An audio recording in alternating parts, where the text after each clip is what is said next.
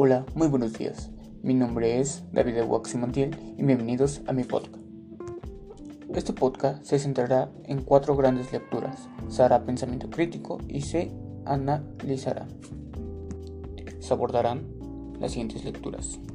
Primera lectura, la psicología de la liberación. Segunda lectura, hacia una sociedad del conocimiento como emancipación. Tercera lectura, relaciones entre psicología social, comunitaria, psicología crítica y de la liberación. Y por última lectura, modernidad líquida y fragilidad humana. Temática del podcast.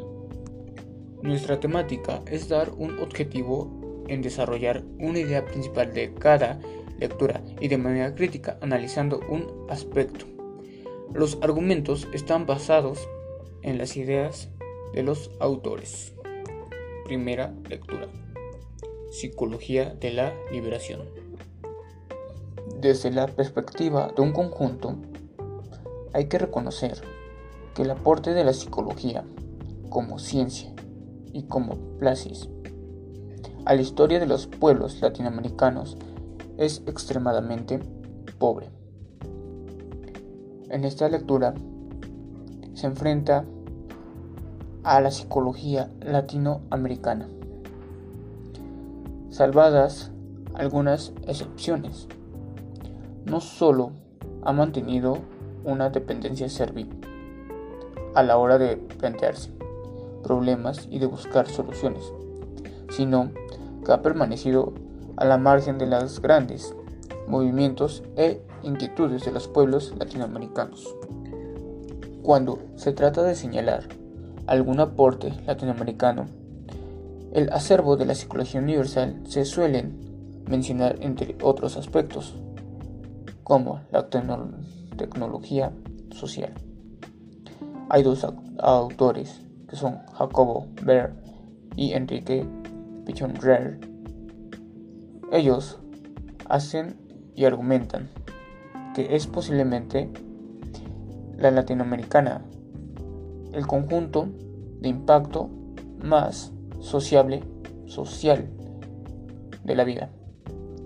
Pueden encontrarse allá donde la psicología se ha dado de la mano con otras áreas de las ciencias sociales. El caso más significativo me parece constituirlo, sin duda alguna, el método de la alfabetización. Concientizadora de Paul Freund. Surgió de la fecundación entre educación y psicología, filosofía y sociología. El concepto ya consagrado de concientización articula la dimensión psicológica de la conciencia personal con su dimensión social y política y pone de manifiesto la dialéctica historia entre el saber y el hacer, el crecimiento individual y la organización comunitaria, la liberación personal y la transformación social. Pero, sobre todo, la concientización contribuye una respuesta histórica a la carencia de la palabra personal y social de los pueblos latinoamericanos. No solo imposible es para ellos leer y escribir el alfabeto, sino sobre todo para leerse a sí mismos y para escribir su propia historia. La precariedad del aporte de la psicología latinoamericana se aprecia mejor cuando se lo compara con el de otras ramas del quehacer intelectual. Un ejemplo claro sería la teoría de la dependencia, que ha sido un esfuerzo original de la sociología de la Latinoamérica, por dar razón de ser de la situación de su desarrollo de nuestros países, sin recurrir a explicaciones derogátóricas de la, de la cultura latinoamericana, ligadas a la concepción de la ética, de la ética protestante. Y ciertamente la teología de la liberación ha sido capaz de reflejar y estimular el mismo tiempo de las recientes luchas históricas de las masas marginales, con mucha más fuerza que nuestros análisis y recetas psicológicas sobre la modernización y el cambio social. Segunda lectura. Hacia una sociedad del conocimiento como emancipación. Una de las áreas más estudiadas por las ciencias sociales en la actualidad es la aparición y desarrollo de nuevas tecnologías de información y comunicación. Diversos estudios que buscan precisar el impacto social y cultura de estas tecnologías, por ejemplo, estableciendo los afectos de Internet sobre los individuos, así como las conciencias de nuevas formas de interacción mediadas tecnológicamente. Aunque, sin duda, se ha prestado mayor atención a las consecuencias económicas de la incorporación de estas tecnologías en el ámbito productivo. Se ha constituido un discurso que afecta a las empresas tanto como la generación de la política pública y que tiene como foco un nuevo modelo de desarrollo basado en el conocimiento científico técnico integrado a sistemas empresariales. La innovación productiva y sus supuestos afectos para el crecimiento a partir de la integración de la nación a la economía global. Sin embargo, la atención excesiva sobre la tecnología e integración económica no deja de ver existencia de realidades sociales tanto o más significativas que emergen frente a estas nuevas formas de dominación, economía y política. A partir de la constatación de la exclusión y de la negación de realidades cada vez más evidentes, surge como necesaria la recuperación de la tradición de la tarea y teorías críticas para reflexionar sobre la denominada sociedad del conocimiento, con sospecha y no con justificación. Como propuesta, da una discusión sobre la reducción en la reflexión sobre sociedad del conocimiento, que limitan lo que sucede en la actualidad del papel central de la tecnología o de la economía como factores explicativos del acontecer. Brevemente, al finalizar se ejemplifica con algunas experiencias prácticas donde ya visibilizan esos procesos de emancipación. Tercera lectura. Relaciones entre psicología social, comunitaria, psicología crítica y de la liberación. En esta lectura se plantea la idea de que la psicología social comunitaria la psicología social crítica y la psicología social de la liberación configuraron una forma de respuestas neoparadigmática, concebida en función de las necesidades de las sociedades latinoamericanas, expresada en mutuas influencias. Estas tres forman parte de la corriente mundial de la transformación de las ciencias y son expresión de la paradigma que hizo eclosión a partir de fines de los años 60.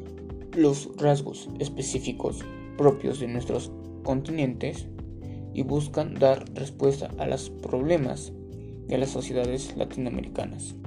El autor Webb, entre otros, comentan que la etnometología y algunas formas de antropología en la psicología está corriente encuentra expresión a la necesidad de la psicología social comunitaria y en el movimiento llamado alternativas de la psiquiatría. ¿A esto a qué se refiere? Esto se refiere a la psicología social comunitaria, como ha sido desarrollada en nuestros ámbitos. ¿Cómo? A la psicología social. La psicología social de la liberación que se bien responde a un espíritu del tiempo, presente con muchas latitudes. Nace como hombre y apellido. En Centroamérica, ya como sabemos que la psicología social es parte mundial y parte de la sociedad, critica cómo es elaborada en estas tierras. Asimismo, esta lectura se basa a la psicología social comunitaria y psicología social crítica, dando así un enfoque a la elaboración de cada autor, de cada mente, y trasladándose así más al futuro hacia la Tierra, hacia el mundo. Cuarta lectura.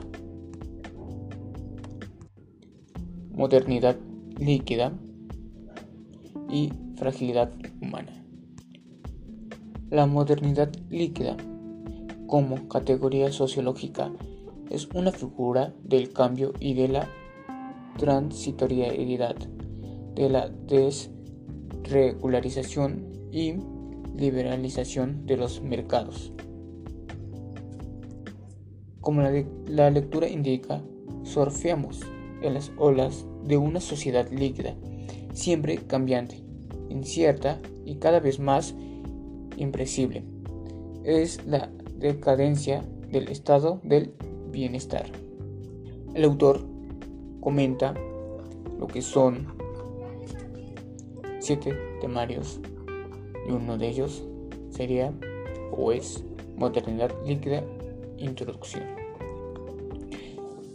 En el primer temario, Modernidad líquida, explora cuáles son los atributos de la sociedad capitalista que han permanecido en el tiempo y cuáles las características que han cambiado. Una de esas características es el individualismo, que marca nuestras relaciones y las toma precarias, transitorias y volatines, como la y desregularización, la reflexibilización o la liberalización, asimismo de los mercados. El segundo subtema de peligrosa extrañanza de los otros a la sociedad de la incertidumbre. Ese segundo tema es otro tipificado como extraño. Por desconocido es un portador innato de incertidumbre de potencial peligro, siendo tal vez su mayor amenaza. El atender contra clasificación misma que sostiene el orden del aspecto social en el que se inscribe mi mundo. El extraño como un cuestionador implacable del orden en que ingresa desde las tierras natas. Ha sido a menudo trificado con el estigma del ser portado de la sociedad, puesto que la sociedad es el caos contaminante que el orden existente pretende expulsar, o bien portador de ambición, puesto que esto los hace irregulares e impredecibles. En sus reacciones son el epítamo del caos que el espacio social intenta empeñar sustruir por el orden. Tercer subtema. Estados transitorios y volátiles de los vínculos humanos. Desvinculación. El autor Bauman se refiere al miedo a establecer relaciones duraderas y a la fragilidad de los lazos solitarios que parecen depender solamente de los beneficios que generan Bauman se empeña en mostrar cómo la esfera comercial lo impregna todo, que la relación se mide en términos de costos y beneficios. Para la economía sería mejor si los desempleados desaparecían.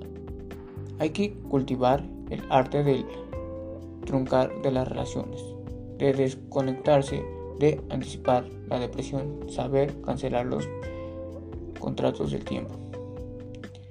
Porque la economía sería mejor si los desempleados desaparecieran. Bueno, Botman argumenta que hace medio siglo los desempleados formaban parte de un reservar de trabajo activo que aguardaba en la retaguardia del mundo laboral una oportunidad muy grande.